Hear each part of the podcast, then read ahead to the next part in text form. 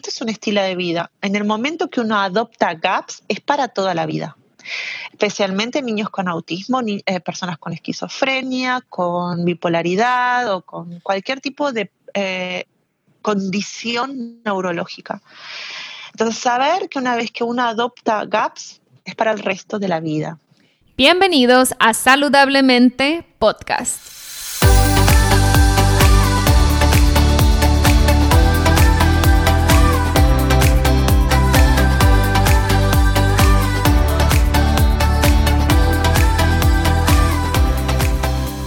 Mi nombre es Siria Velarde y soy Health Coach. Después de más de 10 años con problemas de salud derivados de una enfermedad autoinmune llamada Hashimoto's, finalmente pude recuperar mi salud. En mi recorrido entendí que la alimentación es una herramienta poderosísima para sanar el cuerpo, pero también entendí que no solo somos lo que comemos, sino también lo que pensamos y sentimos. En este podcast te compartiré en cada episodio las técnicas y herramientas que utilicé durante mi proceso de sanación. También buscaré traerte testimonios de personas inspiradoras que lograron cosas impresionantes en sus vidas.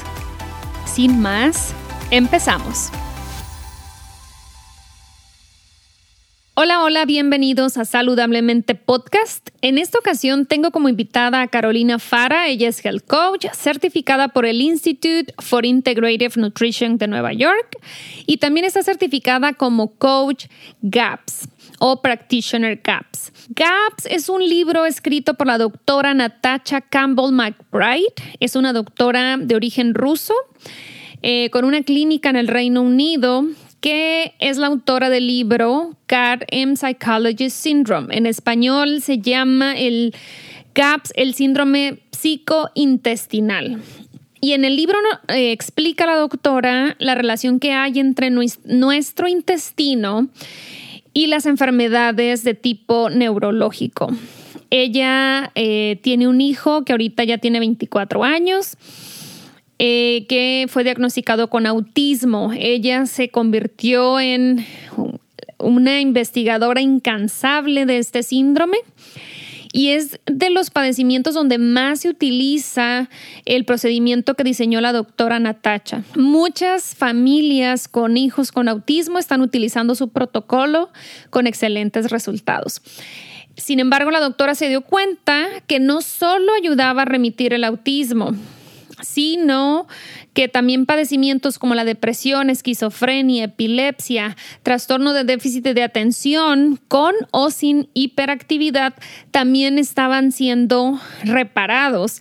Enfermedades autoinmunes como Hashimoto's, eh, artritis, ah, fibromialgia, ah, tienen su origen en la digestión. Todas las enfermedades autoinmunes tienen su origen y causa en la digestión. Por eso es tan, tan importante. Este tipo de alimentación eh, pudiera parecer para muchos intimidante, pero nos platica Carolina que es más sencillo de lo que parece. Y bueno, cuando tienes un familiar que padece de autismo, por ejemplo, yo creo, no soy mamá, pero por lo que sé y escucho, una mamá haría todo lo que está en sus manos por eh, ayudar a su hijo. En el caso de la doctora Natacha, pues el, amor de madre cruzó todas las fronteras conocidas hasta, hasta ese momento en la medicina y ella ya contaba con un posgrado en neurología y nutrición humana. Ella se especializa en su clínica en el Reino Unido en nutrición para niños y adultos con problemas de comportamiento y eh, problemas de aprendizaje. Todo su protocolo está en, este libro. Les voy a dejar un enlace eh, al final en las notas del episodio para que lo puedan checar, vean dónde lo pueden adquirir. El libro originalmente se escribió en inglés y casi toda la información disponible hasta hace poco estaba disponible en inglés Gracias a Carolina, que ha creado unos grupos y un canal de YouTube donde habla más sobre la dieta y se ha dedicado a, pasar la información al español y hacerla práctica y digerible para todo el que la quiera acceder. Como ella misma comenta, la información, la receta está ahí para revertir, para remitir y para sanar. El que la quiera tomar, ahí está, disponible. Y esto me encanta de Carolina, que pues está con toda la disponibilidad y el amor del mundo para ayudar. Conozco de hace tiempo a Carolina, estudiamos juntas y la verdad que me siento súper afortunada de llamarla mi amiga, la aprecio mucho y me encantó esta entrevista con ella, de verdad que eh, la traté de dejar lo más cortita posible. De hecho, nos tomamos como dos horas, pero tuvimos que cortar algunas partes para no hacer el episodio tan largo. Este, Carolina tiene muchísimo que compartir, pero en esta ocasión nos resumimos o nos abstuvimos un poquito de alargarnos mucho para no cansarlos con el tamaño del episodio, pero Espero tenerla en una siguiente ocasión para que nos siga compartiendo. Así que sin más, los dejo con la entrevista que le hice a Carolina Fara. Me gustaría, Caro, que nos platicaras, porque yo conozco eh, mucho de tu recorrido, pero la gente que apenas te está escuchando, que nos platiques ¿Cómo empezaste en este interés por la alimentación saludable y cómo identificaste que tenías que reparar tu digestión y, tanto así que te certificaste como health coach y luego buscaste a la doctora Natacha y te certificaste con ella? Platícanos un poquito de tu recorrido. Bueno, em, yo siempre tuve una salud muy buena en general, siempre siempre fue buenísima. Pero viví, claro que mi historia en general siempre la miro para atrás y ahora le encuentro mucho sentido. Eh, viví eh, con mi papá, que sufría de obesidad.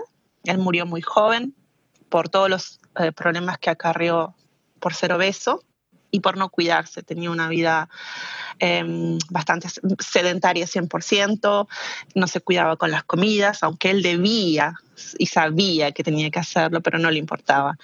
Y mm, mi mamá siempre fue una persona que estaba muy interesada por, por los alimentos, por cómo podía hacerlo mejor para que él pudiera cuidarse siempre estuvo, fue muy curiosa, se, interesaba por saber cómo podía mejorar la alimentación, así que desde muy pequeña en casa yo sabía lo que era la jalea real, lo que em, la miel cruda, este, no sé, comer huevos crudos, por ejemplo, todas esas cosas para mí son muy familiares. Después, con el tiempo, yo fui creciendo y fui, fui eligiendo yo misma qué comer.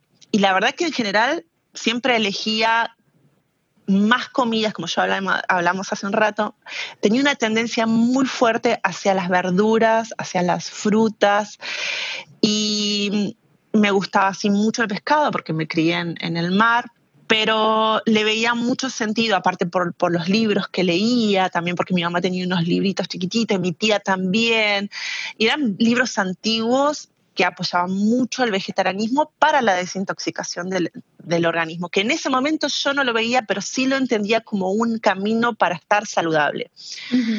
Bueno, siempre tuve esa tendencia. Con 18 años decidí eh, comenzar con el vegetarianismo y siempre tuve como un ir y venir, ir y venir, ir y venir. Tuve un embarazo muy bueno del primero, pero al final del embarazo eh, de mi primera hijita, eh, me enfermé de diabetes gestacional.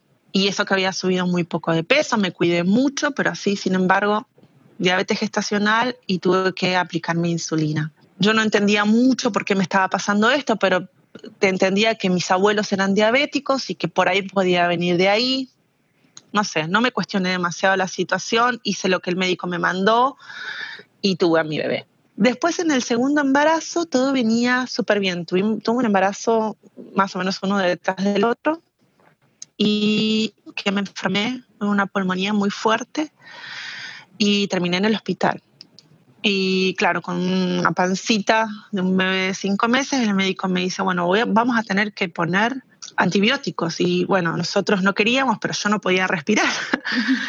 y, me pasaba que, me quedaba sin respiración totalmente y, fue una situación bastante incómoda y estábamos los dos con miedo por la bebé. Y el médico me juró y me perjuró que no iba a pasar nada con el bebé. Bueno, yo los tomé, me curé, hice todo el tratamiento, usé Ventolin y nació mi beba. Y como a la semana de haber nacido mi hija, ya empezó a andar los primeros indicios de que algo no estaba funcionando bien en su sistema inmunitario. Pero claro, dentro de la ignorancia de ese momento, yo no me di cuenta, lo dejamos pasar él, mi mamá que me estaba acompañando. Y a los seis meses, cuando empezaron a nacer los dientitos, ella dejó de, de dormir bien. Se despertaba más o menos tres veces en la noche, que era lo normal, y empezó a despertarse tipo cada hora, y yo con unas ojeras que no podía más. Bueno, así pasamos dos años y la doctora la revisaba, la veía, está muy bien, no pasa nada, está perfecta. Eh, y aparte era contradictorio porque a pesar de que ella no dormía y que lloraba, se levantaba cuando se despertaba y empezaba el día, era una bebé feliz. Estaba feliz y activa y bueno, lo que sí es que yo le di, la amamanté durante dos años y me dejó flaca como un palito.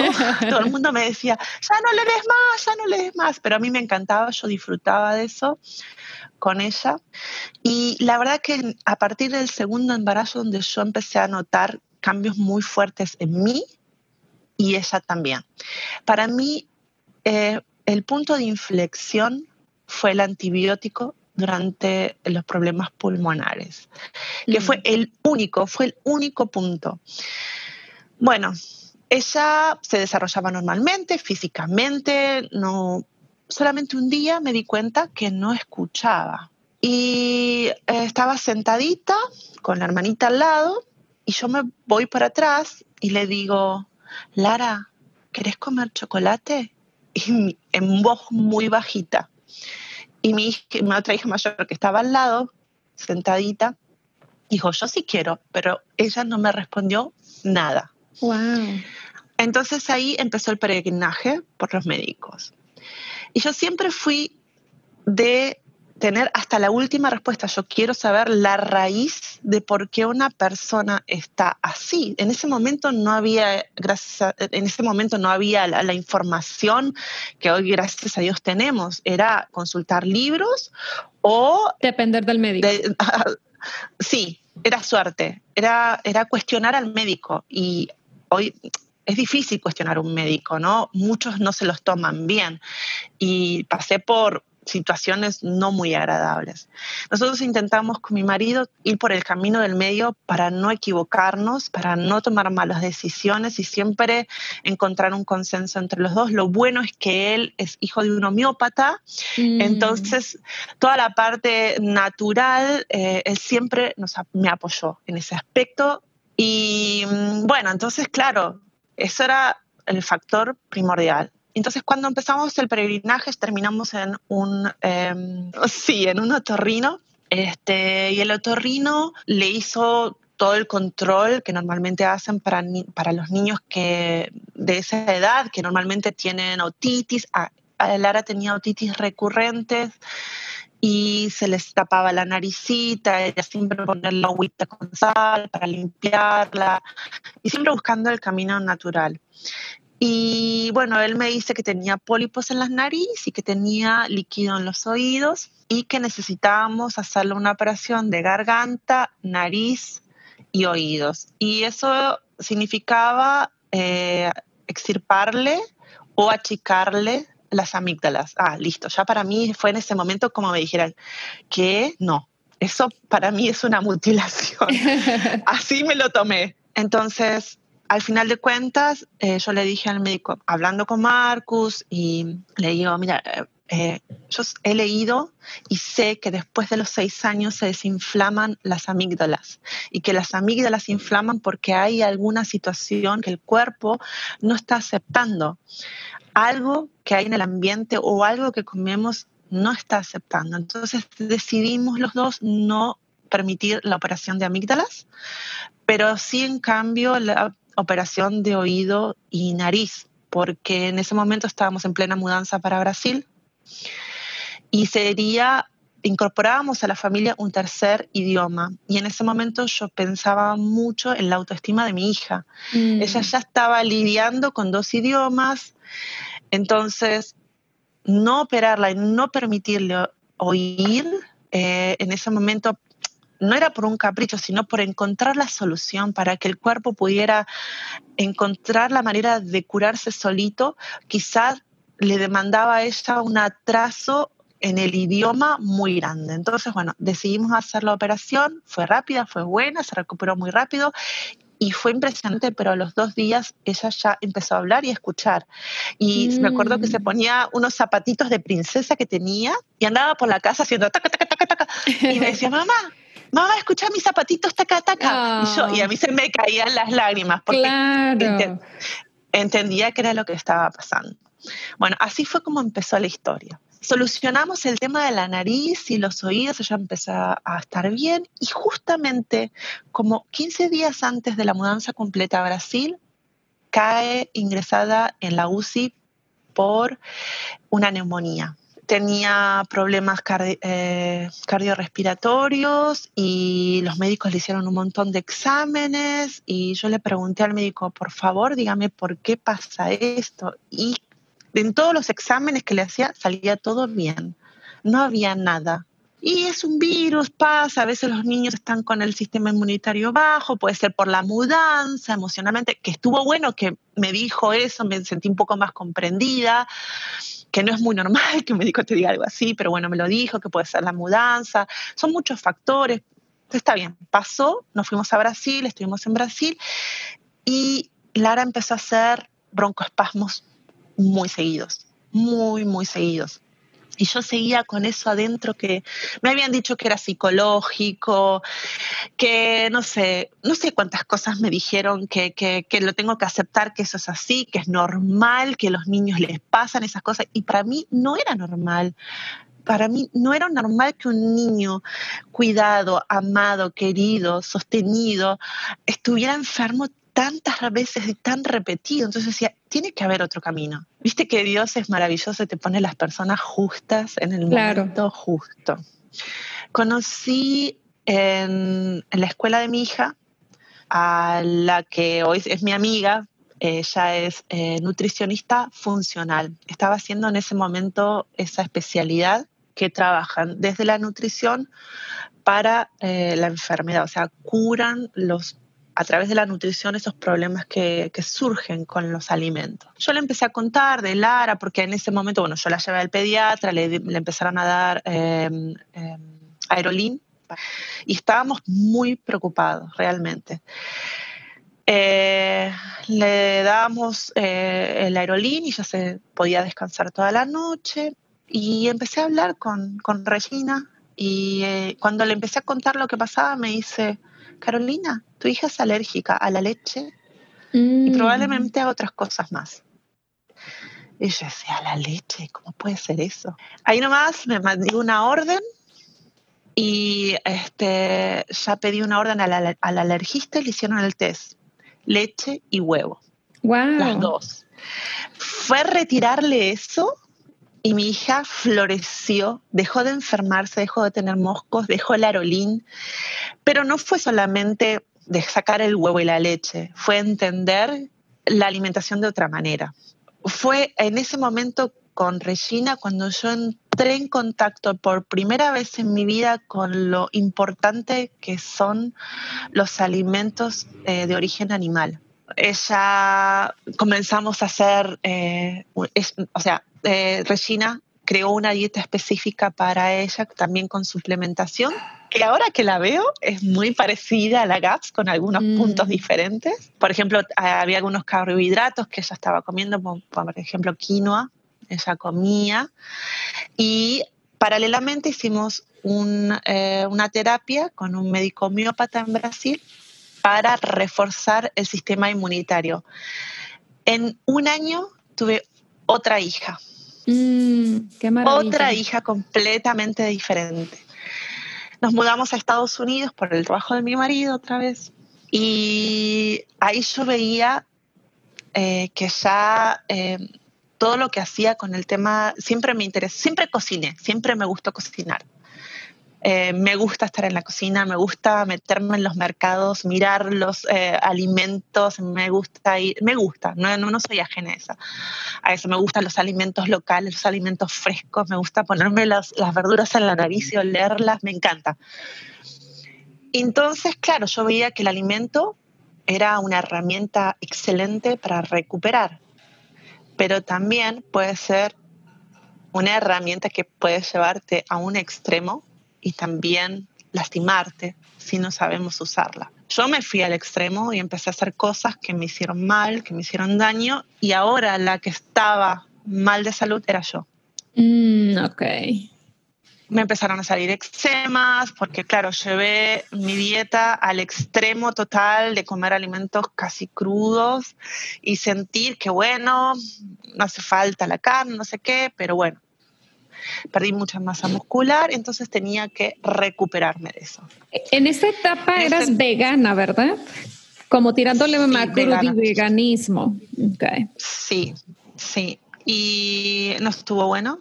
Y ahí fue cuando llegó el primer libro a mi vida. Se llamaba Body Ecology Diet. No sé si te acordás. Sí, sí, me acuerdo. Me lo recomendó una conocida mía y me dijo, léelo, que está muy bueno, que te va a ayudar con los eczemas. Yo Donna Gates es la autora, ¿verdad? Donna Gates, sí. Y bueno, y ella, y ella fue la que me introdujo al mundo de los alimentos fermentados. Y empecé a hacer fermentados en casa. Y me encantaban. De hecho, es una hoy día una de mis comidas favoritas. Y me empecé a vincular más con todo lo que ella decía y entre una de las cosas que decía era el tema de la carne, lo importante que era. Decías, esto, eso no me está gustando tanto. Exacto, entonces yo seguía haciendo la dieta, pero vegetariana. ¿Por qué? Porque no quería soltar. Yo seguía en mi creencia ahí firme. Bueno, con el tiempo, Galia empieza a hablar de gaps, ¿no? Y yo, ¿ah?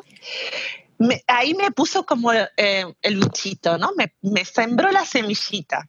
No me, y empecé a, tratar de entender qué era esto de GAPS. Me compré el libro y no lo leí, no dejé ahí.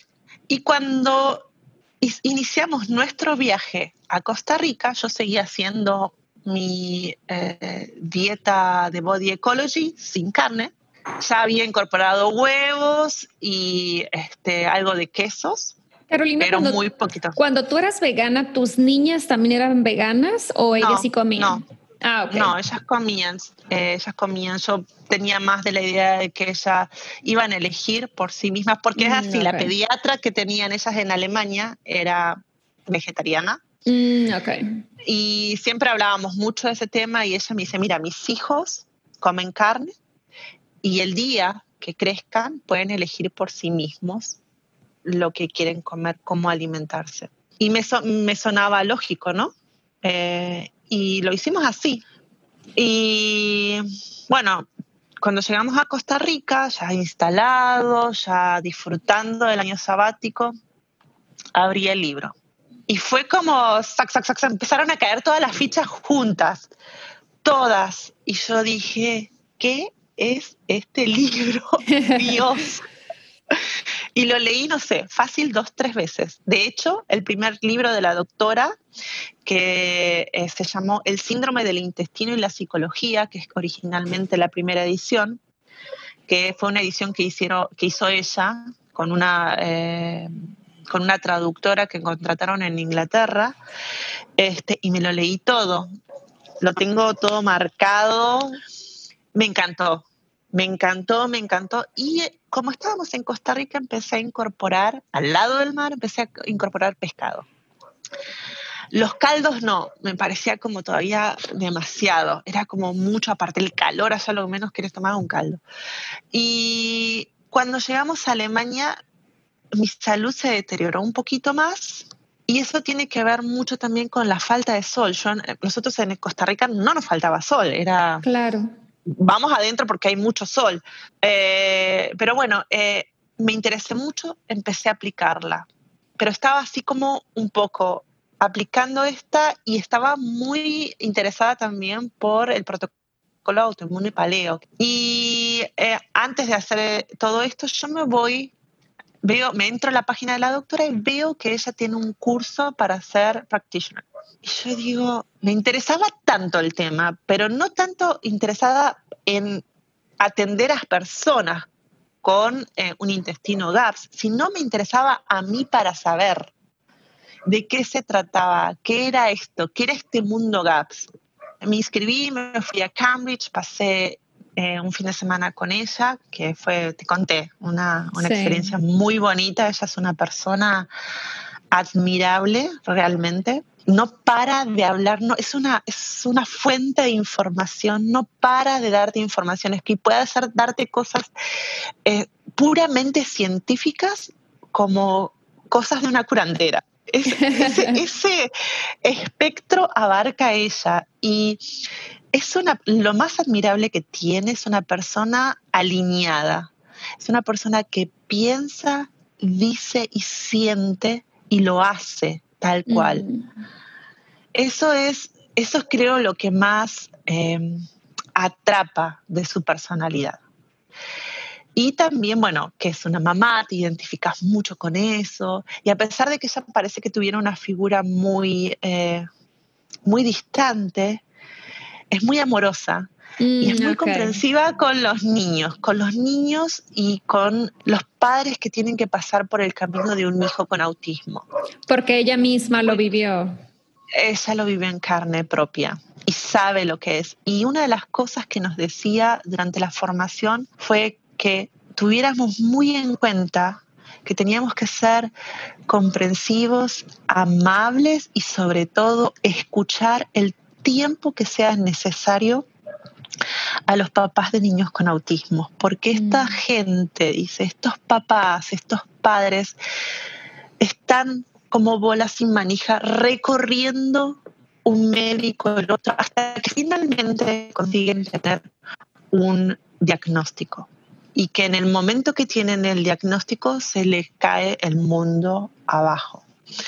Entonces, uno, aparte de ser un profesional que trabaja con la alimentación y que los acompaña en este camino, tiene que ver esa parte también la comprensión, el amor y el cuidado, porque dice que la relación con esa, con esa familia va a ser para siempre. Lo vas a acompañar muchos años. Y para mí todo eso me llegó muy profundamente, me tocó el corazón mucho y me mostró la calidad de persona que es ella, que aunque la ves tan distante, tan científica, pero a la vez es tan amorosa. Y bueno, me vine para acá, yo ya estaba decidida en no hacer eh, seguimientos o acompañamientos para la dieta GAPS, quería, tenía, todavía no estaba muy empapada con el tema y este, decidí no hacer el seguimiento. No me sentía que estaba preparada para hacer eso, porque veníamos de ahí a en donde uno ajusta cosas, ¿no? Donde acompañas a la gente a hacer pequeños cambios. Este era un cambio radical de vida. Radical, sí.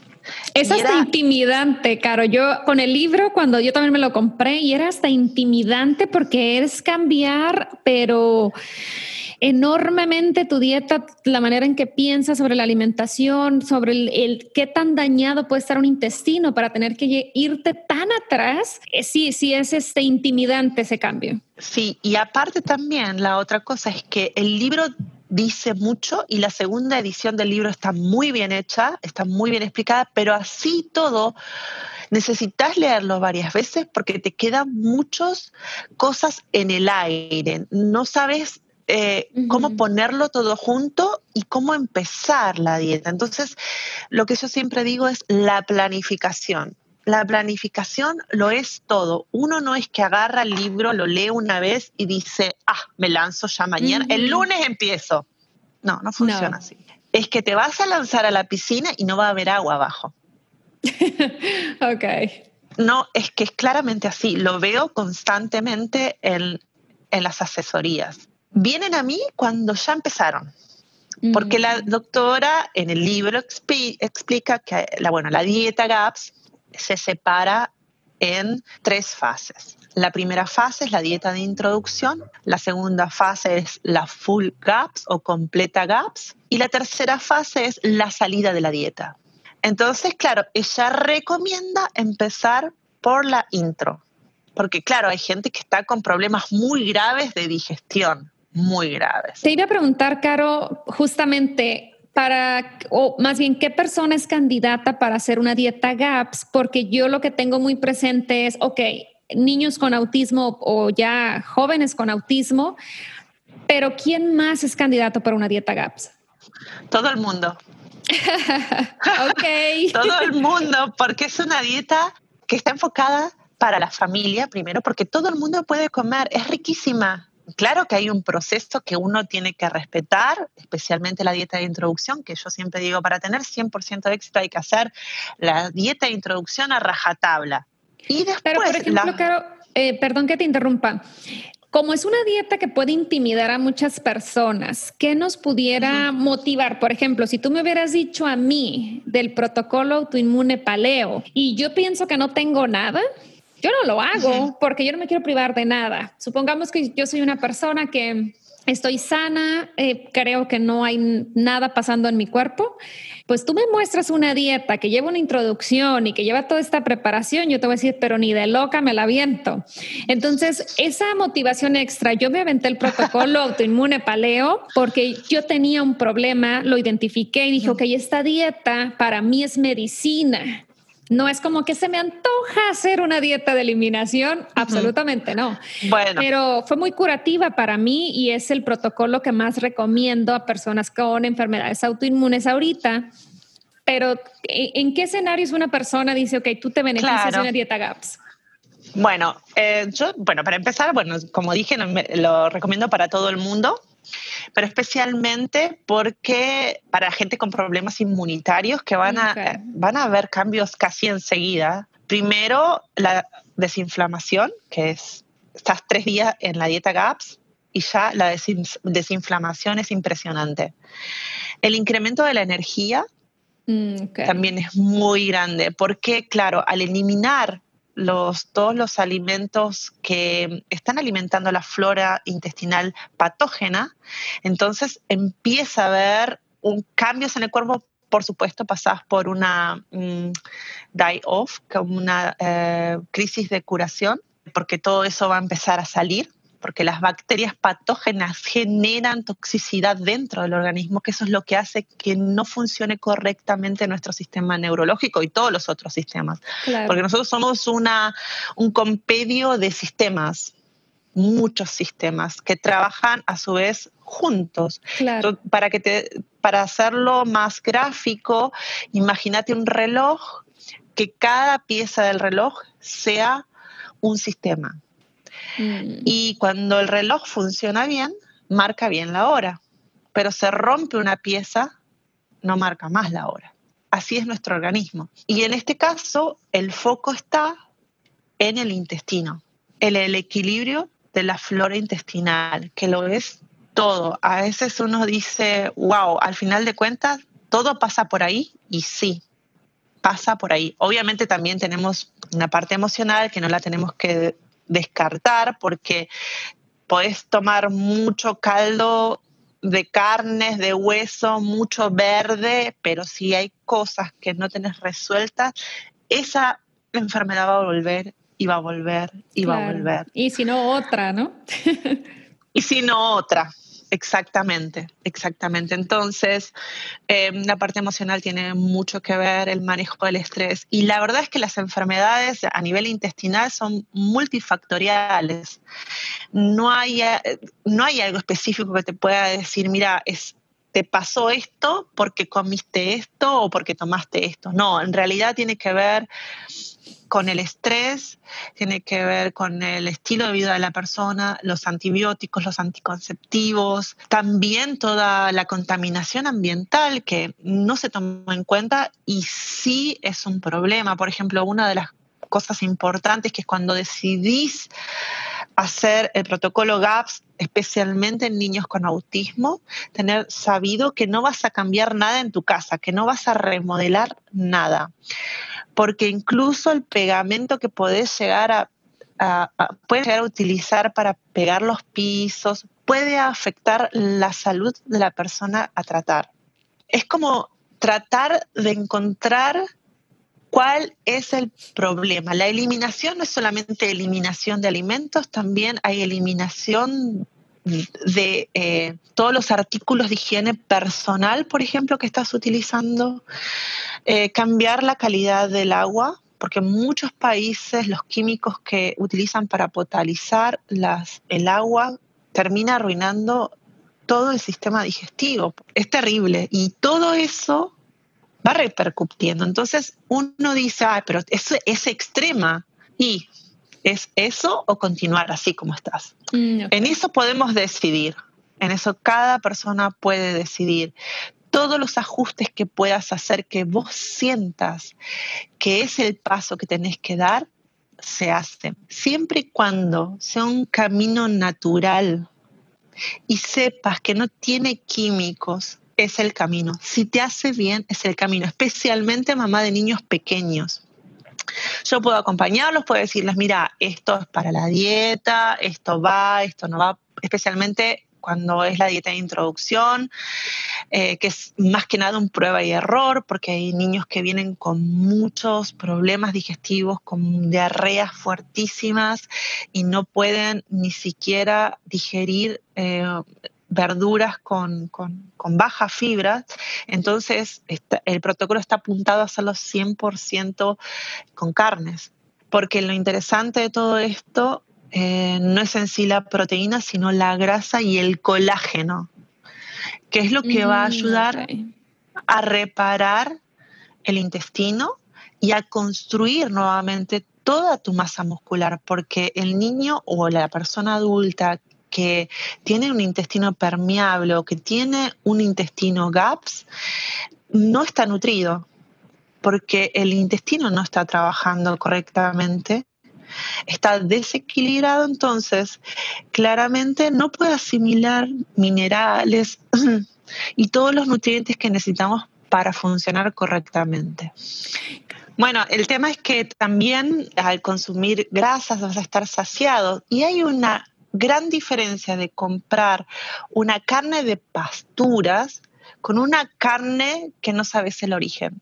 Es una gran diferencia porque en una carne de pasturas es antiinflamatoria y es una fuente también de omega. Entonces, eso hay que tenerlo muy en cuenta. Es, es importantísimo. Cualquier carne no funciona. El animal tiene que estar bien criado, tiene que tomar el sol, tiene que pastar, andar.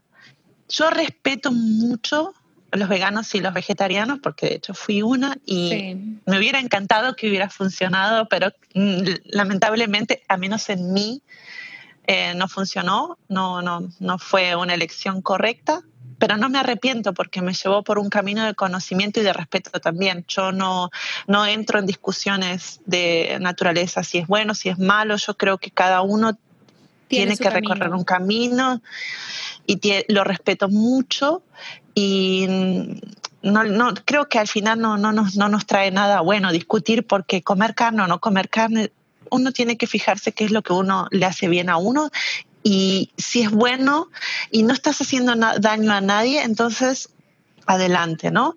Em, yo lo que veo ahora, Caro, porque yo también mm, fui vegetariana casi dos años, porque también tenía la idea que mis problemas de salud se iban a resolver. Yo lo, yo lo hice por un tema de salud. Y después fue un tema de conciencia, pero em, fui vegetariana casi dos años y no me funcionó tampoco. Y la manera en que yo pude volver a comer carne y ahora lo veo como del lado científico, ¿no? En el tema ese yo digo, ok, el hecho de comer animales no lo, no lo puedo ver como algo separado de mí. Todos, todos estamos conectados, plantas, animales, nosotros como seres humanos. Al final de cuentas, ese animal que yo me estoy comiendo es parte de mí, de mi tejido, de mi, de mi salud, de, de lo que soy. Entonces, yo ya lo veo más por ese punto de vista. No es el animal alejado de mí, separado de mí, sino es parte de mí ahora. Y todos somos y también, Sí, y también el respeto, después de haber pasado por ese camino, el respeto que uno tiene por el animal que dio su vida para que esté en tu, en tu plato. Nosotros compramos carne y se come hasta el último pedacito.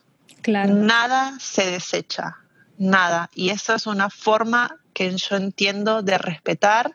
Yo me siento a la mesa y agradezco mi alimento y a ese animal que murió. Y eso lo aprendí en México. Una duda. Ahorita que comentabas de los problemas de salud de tu niña, especialmente del oído, yo tengo pérdida de audición. Entonces hay una relación, yo padecí mucho tiempo de hipotiroidismo y no sabía. Entonces, tengo pérdida de audición. Eh, me costó muchos años aceptarlo. No era tan grave, pero entre más pasa el tiempo, pues empieza a notar más. Y ahora hago la relación con la tiroides y yo traía muchas sensibilidades alimentarias que mucho menos sabía, ¿no? Lo que era eso tu niña cómo, cómo progresó en ese tema? ¿Escucha perfecto o hay Perfecto. Mm, excelente. Eh, es la diferencia en detectarlo a tiempo, ¿no? Que afortunadamente tú no paraste de buscar hasta que se resolvió el tema. ¿Ella sigue sin comer huevo y lácteos? Ah, ahora está adolescente y hace más o menos lo que ella quiere. Claro, como todo adolescente. y la verdad es que yo la, le estoy atrás. Lara el huevo, Lara la leche, Lara el huevo. Ella se siente bien y la verdad es que más de lo que ya hice, no voy a intrometerme más. Ya ella está en una edad donde ella sabe qué elegir y en el momento en que eh, yo vea que algo no está funcionando, ahí voy a. ¿no? Claro, exactamente. Pero en el caso de ella fue alergia, no, no sensibilidad, era alergia como tal. Era esa alergia literal. Ok, ok. Tiene anticuerpos, tiene ah, anticuerpos y todavía los tiene. Si volvimos a hacer el chequeo hace dos años atrás y dieron positivos. Los mm, todavía tienen. Igual que nosotros comemos, no hacemos el protocolo GAPS a rajatabla, obviamente que no, nosotros nos cuidamos, comemos muy natural, hacemos toda la comida en casa, eh, obviamente tenemos vida social y sí comemos en otros lugares, pero siempre eh, intento elegir lo que me va mejor a mí y el caldo, el caldo de GAPS es fundamental en mi vida, siempre tengo. Y cuando, por ejemplo, voy a cenar o a algún restaurante, me llevo en un frasquito pequeñito un poquito de chucrut.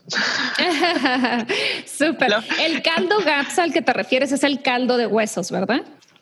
No, no es caldo de huesos, porque ahí tenemos como una, un dilema. Yo me di cuenta que, viste que en inglés eh, lo dicen de tantas formas, eh, yo le llamo el caldo GAPS, porque mm. es un caldo que tiene que tener el hueso, tiene que tener eh, los músculos, tiene que tener las grasas, las fascias, completo. ¿No? Mm, Tiene que estar con la pieza entera en el caldo, no es solamente el huesito, porque hay una confusión. De hecho, yo misma también al principio estaba confundida, y este, pero yo entendía que tenía que tener colágeno, y de la única manera que tuviera colágeno era con carne. Mm, con el tejido. Entonces, claro, completamente, la pieza completa. Lo que yo recomiendo normalmente, que es una pieza económica y es buenísima, es rabo de, vacuno. Tiene mm. mucho, mucho colágeno, tiene grasa, tiene todo y es muy barato. Eh, Las patas también, ¿verdad, Caro? Sí, las patas, sí. Sí, yo hago un he hecho caldo con patas de res y no, no, no, es una gelatina y una espesura de ese caldo que queda buenísimo con patas. Y también, bueno, haciendo eh, hincapié a lo que es los alimentos densos, porque de esto se trata la dieta GAPS, es, volver a nutrir todo el organismo, todo el cuerpo. Y porque está desnutrido, entonces no se hace tanto foco en comer carnes o comer el, la carne del pollo, sino más bien en los órganos del animal. Mm, ok, cosa que hemos dejado de hacer. Sí, sí, y, y por lo menos aquí en Alemania los tengo que encargar. Le sacan la grasa, se la sacan. Así que les tengo que pedir extra al carnicero que por favor no le saque la grasa a las mollejas. Mm. Eso era, es oh, parte de acá. Y le digo, por favor no le saquen la grasa, porque la primera vez que las compré me las entregaron desgrasadas y yo, no. okay. Porque la gente tiene la tendencia a pedir carne sin grasa. Sí, claro. Cuando eh, eh, también, bueno, el tema de que por lo menos una vez a la semana o dos veces a la semana el hígado, también se puede hacer caldo con el hígado. Eh, preparas caldo, vamos a llamarle caldo de huesos o caldo gaps. Okay cocinas un poquito el hígado y le se lo agregas y lo comes. Eso es altamente nutritivo. Eh, cerebro, ojos, todas esas cosas que antiguamente se comían y yo me acuerdo que en mi casa comíamos y que todos, no, no, mi hermana y yo, no, eso no, por favor. Pero había que comerlo. Hígado había fijo una vez por semana, fijo. Y, este, todos esos alimentos están volviendo, que nos estamos dando cuenta que ahí están los nutrientes, ahí está. La doctora dice que no es tanto el tema de la proteína en sí, porque la proteína sola te enferma. Mm, ok.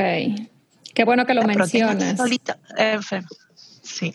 Y que es una gran equivocación. Lo que necesitamos es la pieza entera, el colágeno, el tuétano, comer el mm. tuétano, que hemos perdido el hábito de comer el tuétano, pero claramente tiene que ser todo de animales criados con pasto, ¿no? Con de animales de pasturas. Que creo que también eh, los granjeros lentamente están despertando a este gran movimiento de los animales de pastura y cada vez son más, gracias sí, a afortunadamente. pero bueno, lo que pasa es que muchos productores, sí, pero muchos productores crían estos animales para exportar. Sí. Lo usan para la exportación. Eso sucede mucho en Argentina. Y, pero después de buscar, buscar, buscar, te haces tu red y lo conseguís. Acá tampoco es tan fácil, no te creas, y mm, tampoco es tan barato. La doctora aconseja, y yo también lo aconsejo porque también lo vivo, es agruparse en grupos.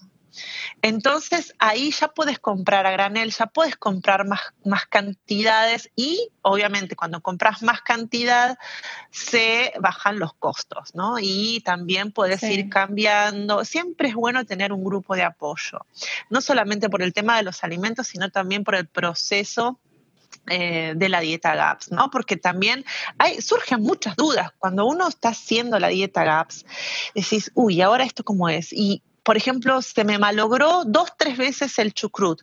¿Por qué me pasa eso? ¿Qué tengo que cambiar? Muchas veces es el ambiente. Entonces, yo siempre digo, empiecen por la full gaps, no se metan en la dieta de introducción. La dieta de introducción, sin haber pasado una transición, es caer constantemente, es dura. Entonces, en principio, conocer bien todo el, primero leer el libro, ¿no? Tengo de hecho un, un video en, en, YouTube donde explico esto, cinco pasos para empezar la dieta GAPS. La importancia de leer el libro, pero no leerlo, estudiarlo así, obsesivamente, subrayarlo, tomar apuntes este, y preguntar. Yo creé este grupo porque veía que la gente estaba, ¿dónde empiezo? Estaba súper mareada, tenía toda la intención de comenzar, que eso es buenísimo. Cada vez la comunidad está creciendo más y más y más y me pone feliz porque con GAPS se pueden remitir muchas, muchas enfermedades. Y esto quiero poner un especial eh, énfasis que remite. GAPS remite, no cura. Esto es un estilo de vida. En el momento que uno adopta GAPS, es para toda la vida. Especialmente niños con autismo, eh, personas con esquizofrenia, con bipolaridad o con cualquier tipo de eh, condición neurológica. Entonces, saber que una vez que uno adopta GAPS, es para el resto de la vida. Claro, entonces ahorita creo que te interrumpí y no terminamos de enlistar las personas, eh, las candidatas con una motivación adicional, personas con desórdenes de tipo neurológico, autoinmunes. ¿Agregarías algo más? Sí. Y es que en general empieza todo ahí. Sí. Ah, ah, bueno, y, autoinmunes hay tantísimas que ni nos sabemos los nombres. Hay tantos desórdenes a nivel autoinmune que no, no, no terminaríamos de enlistarlas. Y neurológicas, pues las más comunes, el autismo, lo que acabas de mencionar. Cuando ya la mamá empieza a sospechar que algo no está funcionando, ya meterse con GAPS. Déficit de atención, porque ahorita se cortó un poquito. Déficit de atención también se puede corregir con una dieta GAPS. Y ahorita es tan común, que bueno que lo mencionas, para que las mamás, aunque puedan decir, bueno, es que mi niño no tiene autismo, yo no la necesito, mi niño no la necesita, pero ya con el déficit de atención, con, es una pena ver a los niños ya medicados eh, en lugar de recurrir a la alimentación para resolver el problema. Y también es una gran herramienta la alimentación. También hay muchas familias que optaron eh, por una dieta libre de gluten y de caseína, no resuelven el problema. El problema está mm. latente. Con GAPS uno se adentra profundamente en, sanar el, intestino. GAPS lo que hace es, en la dieta de introducción, es poner a descansar el intestino. El intestino descansa, porque vos imagínate, está, cuando viste cuando eh, tenés eh, aftas en la boca, más o menos así es una cosa que podría estar irritado el intestino. Lo que pasa es que no lo mm. sentimos. Si no lo vemos. No se siente que pasan los... No lo vemos ni lo sentimos. Sentimos por ahí malestares, que no pudimos eh, digerir un alimento X u otra cosa, o que nos tenemos, por ejemplo, no sé, acidez, todo eso, todo eso es intestino GAPS. O otitis recurrentes, anginas recurrentes, eh, resfriados recurrentes, está todo involucrado con el sistema inmunitario. Entonces, se puede hacer GAPS. Lo que pasa, la gran diferencia con los problemas neurológicos es que esto lo digo así medio entre comillas, que quizás necesites un recorrido más corto, hacer la dieta menos tiempo. Mm. Para los problemas neurológicos necesitas aproximadamente dos años fácil. Mm. Dos años y totalmente consciente de que eh, ese es el camino. Con, eh, bueno, con, los, con, mis clientes, con las personas que yo eh, asesoro, ellos ven tan grande el cambio eh, que la verdad es que no lo quieren dejar. Mm, no lo quieren dejar en... Entonces, este, ¿por qué habría de salir de la dieta GAPS cuando me siento tan bien? Claro. Lo que yo hago es Claro, ¿y tú que, tú que ya viviste los dos, cuáles son las principales diferencias entre el protocolo autoinmune paleo y la dieta GAPS? Principales diferencias. Los dos son muy buenos, depende de la persona que elija hacer. Eh, la gran diferencia es que la dieta GAPS está libre completamente de almidones, que es lo que mm, alimenta la flora patógena. Afuera eh, yuca, papa, todo ese tipo. Todas esas cosas, todas esas cosas es afuera. Esa es la principal. Después el número dos que yo veo, que es eh, la autoinmune paleo, por ejemplo, elimina el huevo, no está la leche, la paleo no tiene leche y la leche en GAPS, especialmente la leche cruda animales de pastoreo, es, remedio para el intestino. Mm, y tiene que, especialmente para la dieta GAPS, tiene que tener una fermentación de 24 horas para tener la certeza de que la lactosa fue completamente eh, comida eh, mm. por, las bacterias eh, del, yogur o del kefir. Y eh, bueno, en principio, eh, ver si la persona tiene diarrea o está estreñida y hacer ajustes si es con sour o con chucrut o con leche agria. Cuando hablamos de leche agria es todo el tipo de fermentación de la leche, ¿no? Okay. Este, em, mi preferido de todos es el kefir porque tiene una variedad de bacterias que no la tiene el yogurt, eh, pero también hay que ver en la persona, porque por ejemplo si una persona es alérgica a la leche, en principio no va a poder consumirlo porque va a reaccionar. Entonces hay que buscar otros caminos con fermentados. Chucrut es el ideal, en principio se empieza con el jugo, en muy pocas cantidades. De hecho, en principio yo aconsejo gotitas, porque los mm. intestinos están tan mal, tan mal que si le das una cucharadita ya va a reaccionar. Entonces, en principio, gotitas y e ir, e ir aumentando. Y lo mismo con la fibra, en principio muy poquita o nada, y después ir aumentando poquito a poquito. Y lo que hablábamos anteriormente, que hay personas que no toleran los alimentos crudos, por ejemplo, no pueden comer una ensalada porque se inflaman. Y que no se extrañen, pero es bastante normal. Hay gente que no come ensalada a la noche porque si no, no puede dormir. Y eso es porque el intestino está desequilibrado. No puede aceptar tanta cantidad de fibra. Sí, mucha y la fibra Ahorita me, me, acordé porque hay mucha gente que a mí me dice, es que yo no puedo comer brócoli, eh, a mí me hace daño el brócoli, la coliflor. Y yo siempre les digo, no es que el brócoli o la coliflor sean malos, es que el intestino no está pudiendo digerirlos porque hay un problema. Pero me, ahorita que dices que la dieta GAPS empieza con muy poca fibra, ¿no hay estreñimiento ahí cuando empiezas la dieta por la falta de fibra? No. Mm.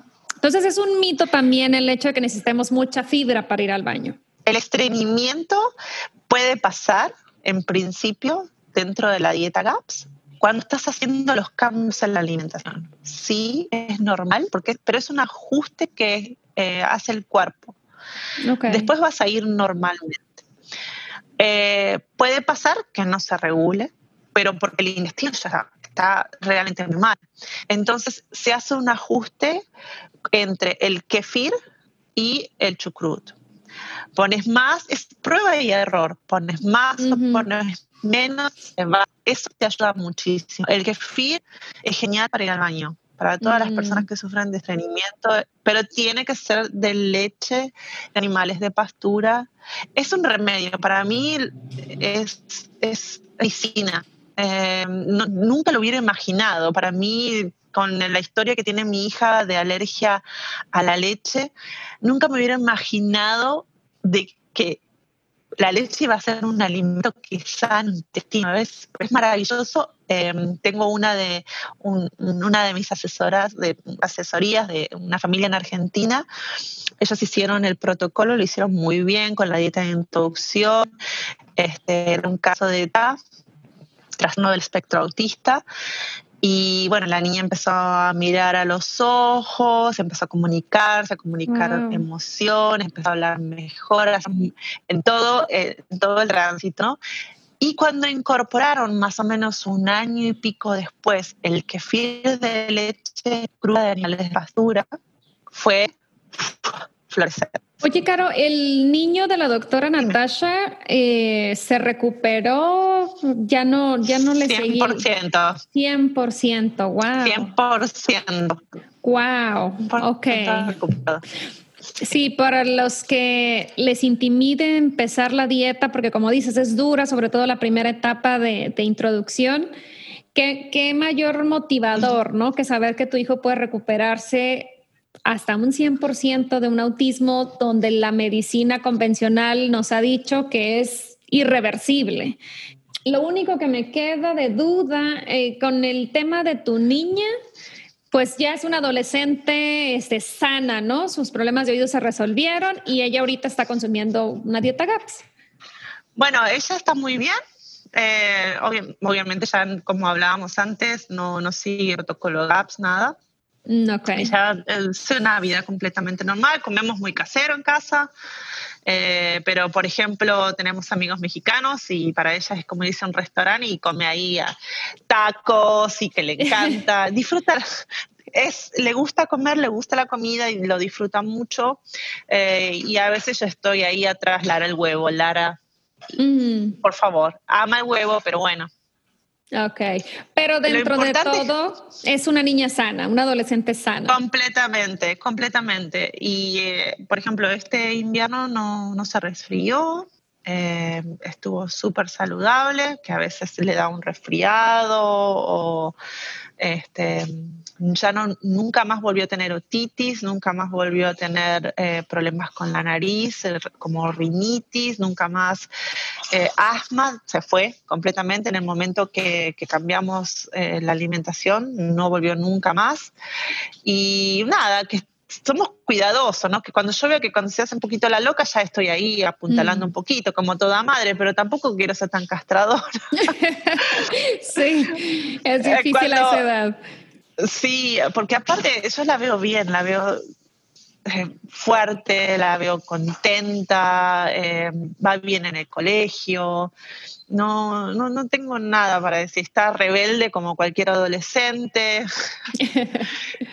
Lleva una vida completamente normal, pero sí ella fue eh, la que trajo tantos cambios a nuestra vida todos cambios muy buenos, que a veces se hizo duro porque eh, no, no, teníamos eh, las herramientas, no teníamos la información. pero al final del camino, al final cuando yo veo todo esto, digo, bueno, valió, la pena. valió la pena y, y ella está bien, ella está bien. Nos trajo mucha sabiduría. Y en, y en relación contigo, también ya te sientes recuperada de tus problemas eh, digestivos que traías. A veces cada tanto depende. Sí, en general muy bien, ¿no? Me encanta, estoy, me siento muy bien. Y ahora estoy pasando, ahora estoy, tengo 45 años y ya estoy pasando por esta etapa de la vida donde las mujeres también cambiamos mucho, las hormonas. Este, pero hay épocas que tengo eh, muy autoexigente conmigo cuando estoy con mucho estrés, siento la acidez. Mm, y la verdad es que forma parte de nosotros. La doctora dice es una locura poder erradicarlo porque forma parte de las bacterias digestivas. Ah, ok, ok. Lo único que hay que hacer es simplemente equilibrarlo, desinflamar el cuerpo y ya se va. Seguramente para muchos de los que están escuchando la dieta GAPS es completamente nueva, nunca la habían escuchado. Y pudiera parecer este intimidante porque eh, pues es todo un libro de casi 400 páginas para hablarnos de este protocolo, pero si la queremos resumir, la dieta GAP se basa en alimentos altamente nutritivos o densos nutricionalmente. Uno de esos alimentos es el caldo de hueso o caldo GAPS, como le llama Carolina, también pueden este, irse a detalle al episodio número 5 del podcast, donde Galia Kleiman nos explica a detalle cómo se prepara el caldo de huesos. También la dieta GAPS fomenta mucho el consumo de la grasa animal, el consumo de lácteos, pero todo de proveniente de animales alimentados con pastura. La doctora ha dicho que cuanta más grasa de origen animal consuma el paciente, más rápida será la recuperación. Nos han enseñado, nos han dicho por mucho tiempo que la grasa es mala y la doctora aquí nos viene a romper ese esquema. Eh, usando incluso las grasas como medicina. Ella fomenta mucho el uso del aceite de coco, los huevos, pero de gallinas de corral libres. También recomienda consumir eh, la yema del huevo cruda incluso. A mí me tocó de niña que me los echaran al licuado. Los huevos crudos, eh, dejé de, de consumirlos, dejé de tener esa práctica, pero viendo las recomendaciones y los resultados de la doctora Natasha, lo estoy considerando nuevamente. También recomienda el consumo de carnes y pescados. Los recomienda consumir en sopas en caldos porque dice que es mucho más fácil de digerir de esta manera. Recomienda también mucho el consumo de vísceras. Actualmente es muy poca la gente que sigue consumiendo vísceras hígado, corazón, riñón, mollejas, son de, los, de las piezas del animal más densas nutricionalmente hablando y son las piezas que desechamos y que no consumimos. De hecho, en muchos, en muchos casos, si tú compras un pollo, ya viene hueco, no trae absolutamente nada de vísceras. ¿Por qué? Porque la gente es lo que pide, no, no se consumen. Entonces, esas partes del animal son las que nos van a ayudar en la recuperación cuando hay un intestino GAPS. ¿Qué es un intestino GAPS? Básicamente es un intestino permeable. También la dieta se basa muchísimo en alimentos fermentados, de preferencia caseros. Esos alimentos fermentados van a escuchar a Carolina hablar de ellos, son el chucrut o sauerkraut, kefir de leche, kefir de agua. Esos alimentos fermentados se utilizan para alimentar el microbioma intestinal y alimentar la bacteria buena. Y eventualmente esto nos va a ayudar a ir eliminando los patógenos o bacteria mala que pueda haber en nuestro sistema digestivo. Ella recomienda mucho eh, lácteos, pero crudos, o aquí en México como le llamamos leche bronca que sean leche sin pasteurizar y hacer fermentos con base en esa leche en casa. O alimentos fermentados que sepamos que están bien preparados, de una buena fuente.